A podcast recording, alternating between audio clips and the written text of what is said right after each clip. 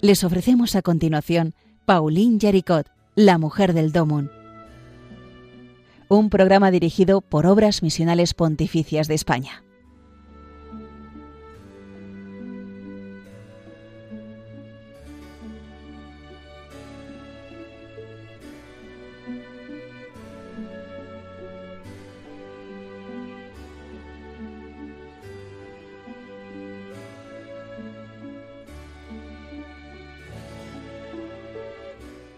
Buenos días, bienvenidos de nuevo a Paulina Yaricot, la mujer del Domun. El programa que hemos estado, eh, gracias a las obras misionales pontificias y a Radio María que nos acoge, llevando adelante eh, aquí en, en las mañanas de los jueves, viendo a esta figura absolutamente increíble que es la fundadora del Domun, de la obra de la propagación de la fe.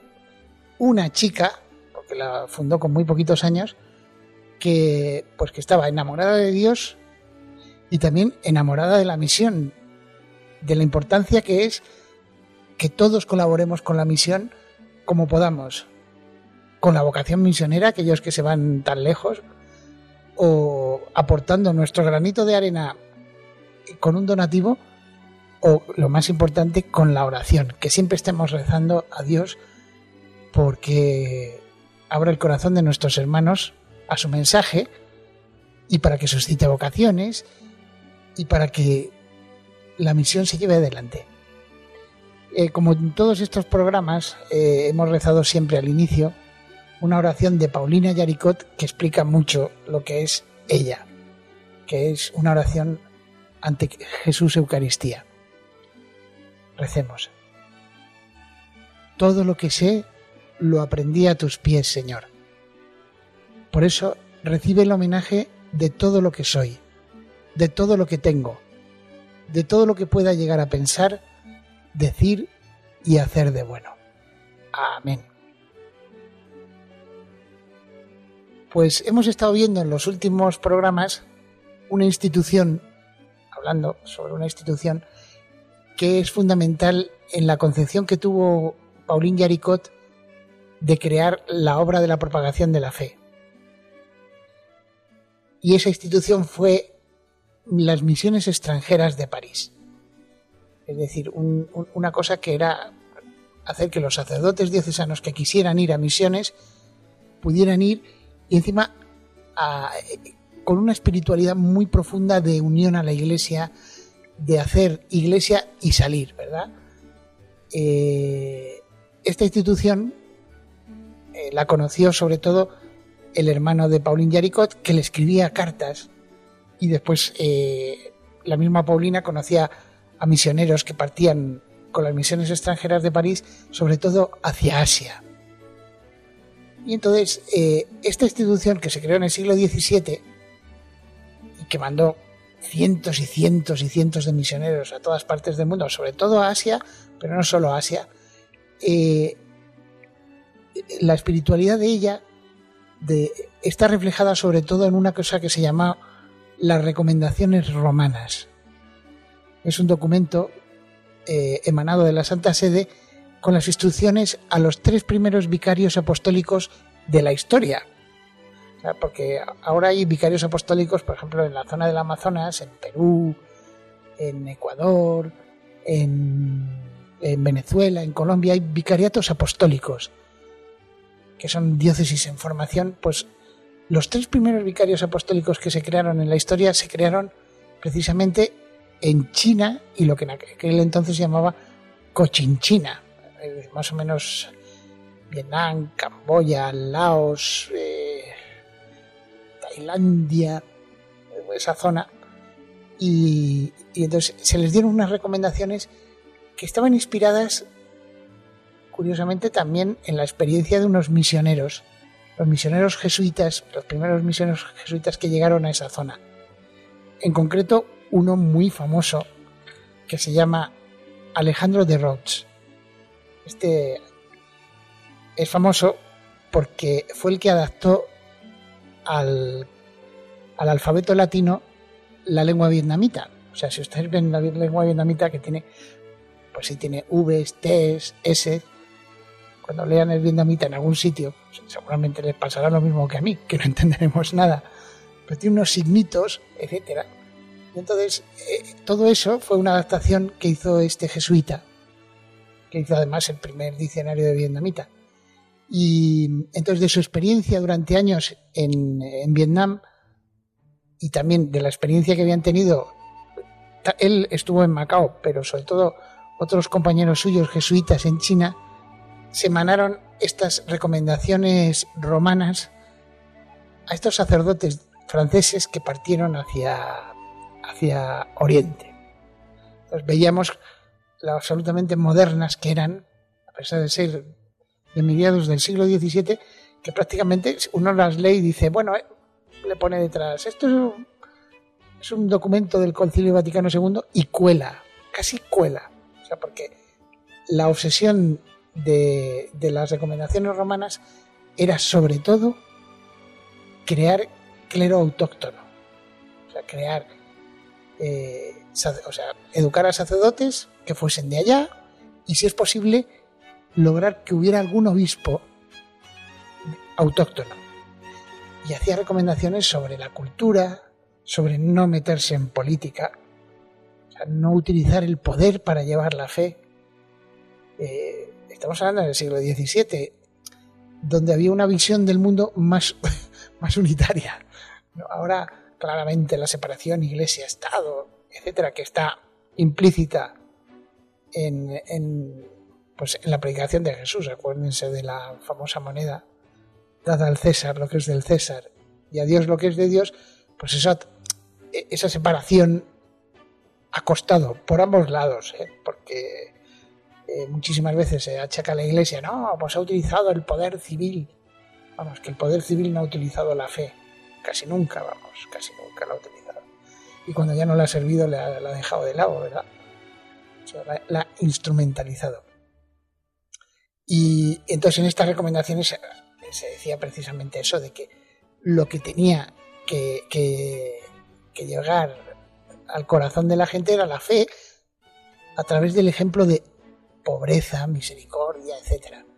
Como lo que dice, lo que decía San Francisco eh, en el siglo XII de eh, predicad en cualquier sitio que esté, que vayáis, y en ocasiones con palabras, que ha retomado tanto el Papa Francisco, porque tiene que ser nuestro ejemplo, nuestro ser testigos misioneros, lo que lleve el mensaje el mensaje del Evangelio. Si a nosotros no nos ha transformado, ¿para qué queremos que los demás conozcan a Jesús? Si Jesús no ha llegado a nuestro corazón, si Cristo no nos ha transformado interiormente, es evidente que no se nos va a notar fuera, que no vamos a ser testigos. Y esa es nuestra lucha diaria. Testigos indignos, tenemos que, a pesar de nuestra indignidad, que se nos vea, lo que decía el famoso Nietzsche, dice pues, que, los cristianos no tienen cara de resucitados. Pues sí, tiene razón, señor Nietzsche. No tenemos cara de resucitados y deberíamos tenerla.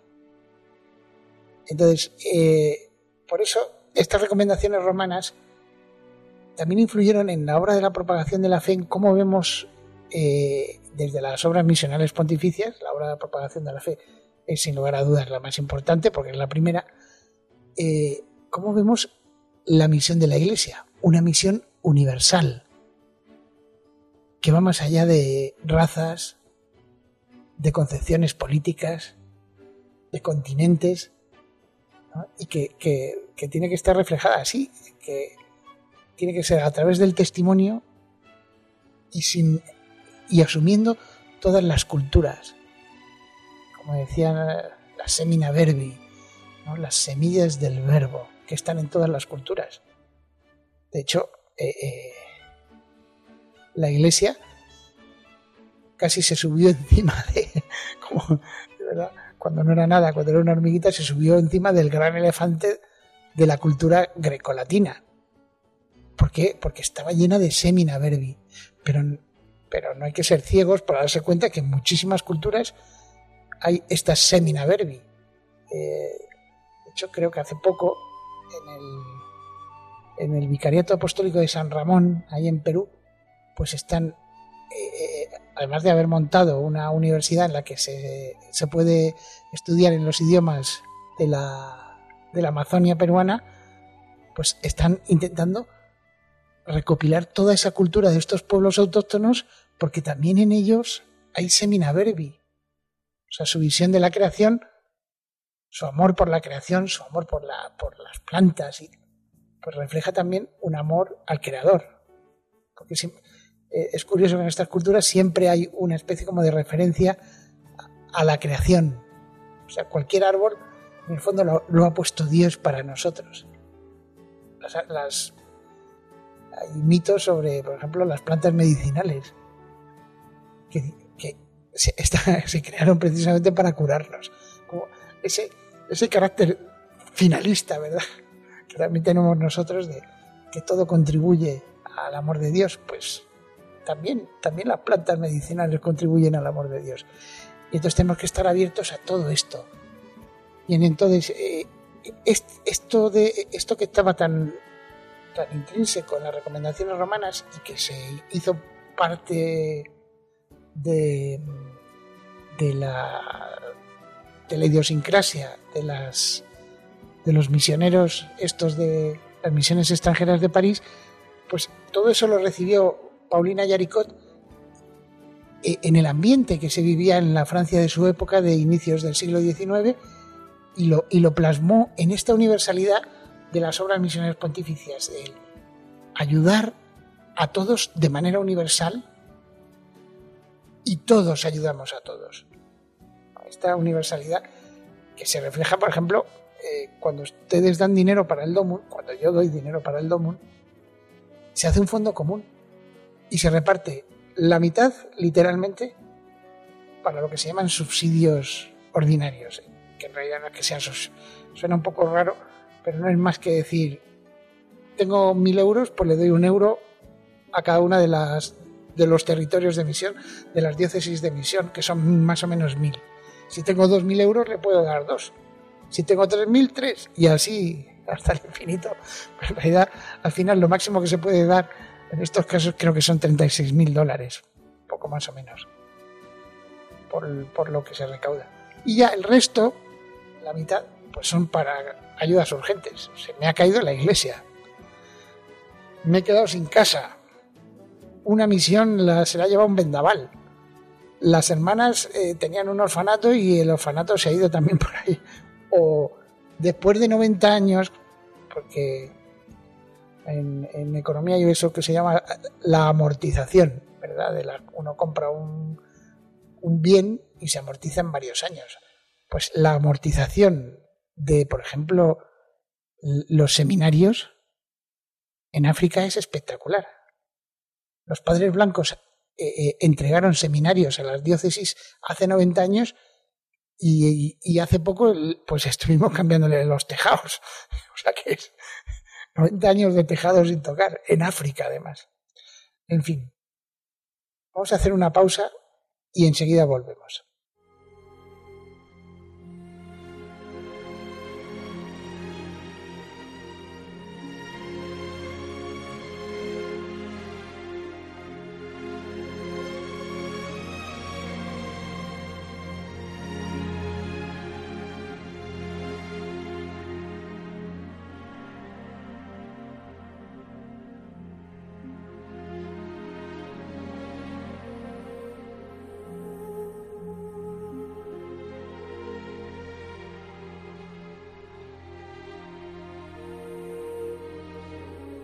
Y entonces toda este, esta universalidad que plasmó Paulina Yaricot de manera práctica, fíjense que ella lo que decía era que había que recaudar una monedita, ella que era prácticamente una obrera de Lyon, que su familia había sido de grandes empresarios, se identificó tanto en su vestido como en su pobreza con las obreras de la seda, de la industria más amplia que había en Lyon, y, tuvo la idea de que, pues, cada semana estas obreras aportaran un sus, o sea, la moneda más pequeñita, no sé qué, imagínense, un euro, que aportaran un euro a la semana.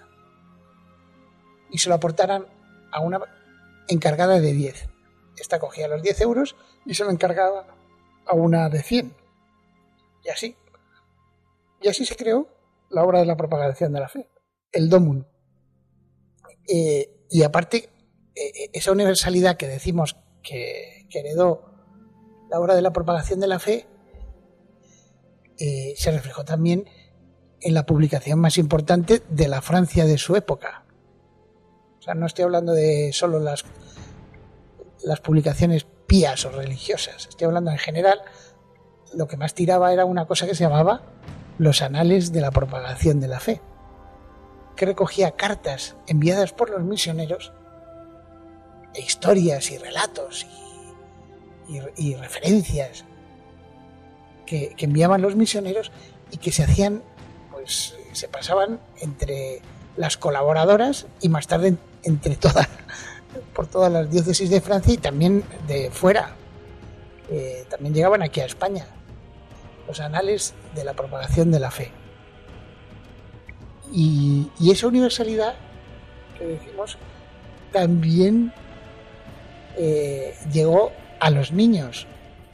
Eh, la infancia misionera eh, fundada por un monseñor de París, que fue misionero, por Jansson, estaba inspirada en la obra de la propagación de la fe. De hecho, eh, existe la correspondencia entre Paulín Jaricot y este monseñor, fundador de la Santa Infancia, como se llamaba entonces, y es la adaptación de la universalidad a los niños, a los que se les pedía que cada, cada mes aportaran sus sus o sea, su, euro, y después cada día tenían que rezar. Un Padre Nuestro, una Ave María, poquita cosa. No se trata de hacer muchísimo, sino esto es como, como los imanes, ¿verdad? Cuando se, eh, cuando se imanta una cosa, se pone los, químicos y los físicos, que se pone los polos positivos hacia un lado y los negativos hacia el otro, se, ordenan. Entonces están hacia allá. O sea, uno ya sabe hacia dónde uno pone el lado de, por donde atrae y pum, pues algo así. Se trata de que nuestro espíritu tenga claro qué es lo esencial en la vida de un cristiano, qué es lo esencial. Amar a Dios y amar a nuestros hermanos. Tener cerca a Dios y tener siempre con este orden, Dios, nuestros hermanos, tener a nuestros hermanos cerca. Y el mayor don que le podemos dar a un hermano nuestro, en el fondo es la fe, es conocer a Jesucristo. De hecho, ¿qué es, es la misa? La misa es dar a Dios lo más grande que tenemos, es decir, a Dios mismo, por Él, con Él y en Él, ¿verdad? Pues algo así es la caridad que debe, que debe imbuirnos a todos nosotros y la mayor caridad es la misión. Eh, y de eso hablaremos en el, siguiente programa, qué es lo que significa la misión en Pauline Yaricot, cómo la concibe ella, eh, eh, que va unida, o sea, va unida la Eucaristía, la misión y la caridad. Las tres cosas van casi que son la misma en, lo que escribe, lo que piensa, lo que vive Pauline Jaricot están muy, muy unidas estas tres realidades de la misión, eh, la, misión, la caridad y sobre todo la Eucaristía como centro de todo, ¿verdad? En el fondo, como Dios en el centro de todo. Y por terminar esto de las misiones extranjeras de París, eh, yo quería reflejar sobre todo lo que era lo que pidió lo que pedían a todos los misioneros y que nos vale a nosotros. En nuestro día a día, seamos misioneros allá, en los territorios de misión, o seamos misioneros en el ambiente que nos ha tocado vivir, sea cual sea, fácil o difícil. Lo que les recomendaba sobre todo a los misioneros, las instrucciones esas, eran humildad, desprendimiento y pobreza y no tener prerrogativas ni derechos, salvo el de predicar el Evangelio. Pues eso. Eh, les decía que eh, como principio general, que te pisoteen. Siempre y cuando te dejen anunciar el Evangelio. Pues igual aquí.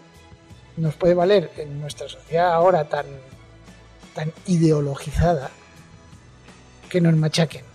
Mientras nos dejen y nos permitan predicar el Evangelio, a veces con palabras, ¿verdad?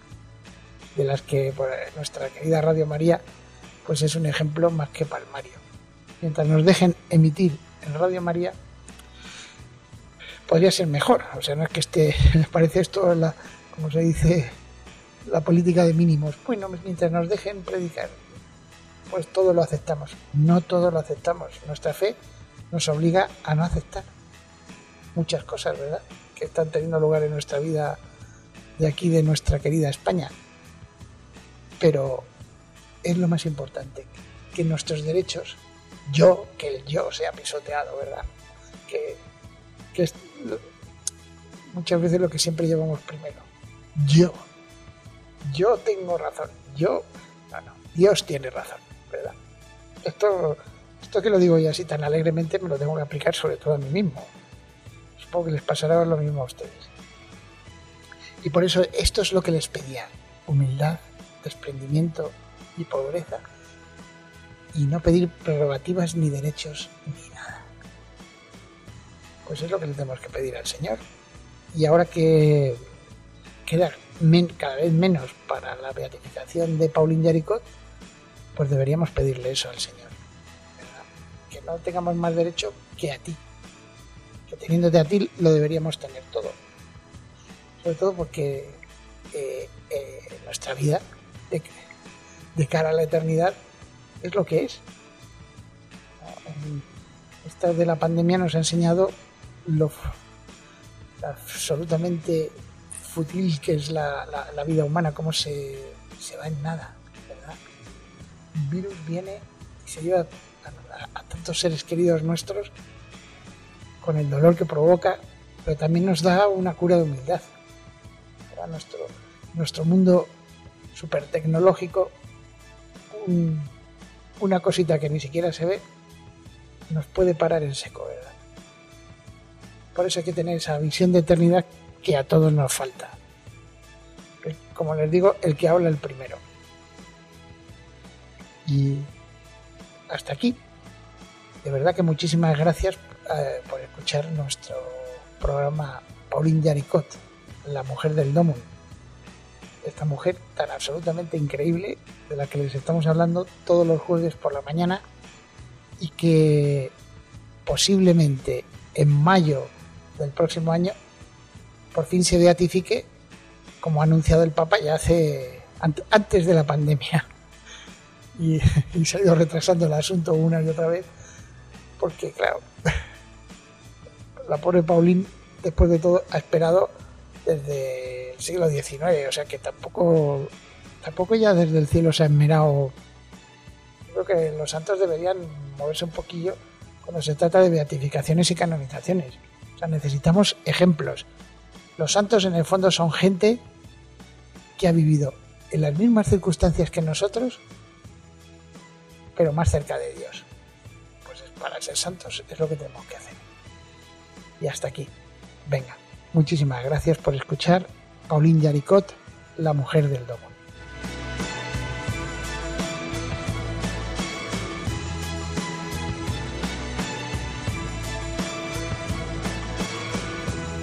Eh, recordarles que hay un, buzón donde pueden dejar sus sugerencias y también sus impresiones que se llama la mujer del domun radiomaria.es. Recuerden, todo junto, la mujer del domun, arroba radiomaria.es, que es, eh, pues es, como el programa se llama, Pauline Yaricot, la mujer del domun, pues es muy sencillo de recordar. Y, en fin, pues hasta la semana que viene, que les esperamos aquí con nosotros. Muchísimas gracias por, por, por oír Pauline Yaricot, la mujer del domun. Han escuchado en Radio María Pauline Yaricot, La Mujer del Domun, un programa dirigido por Obras Misionales Pontificias de España.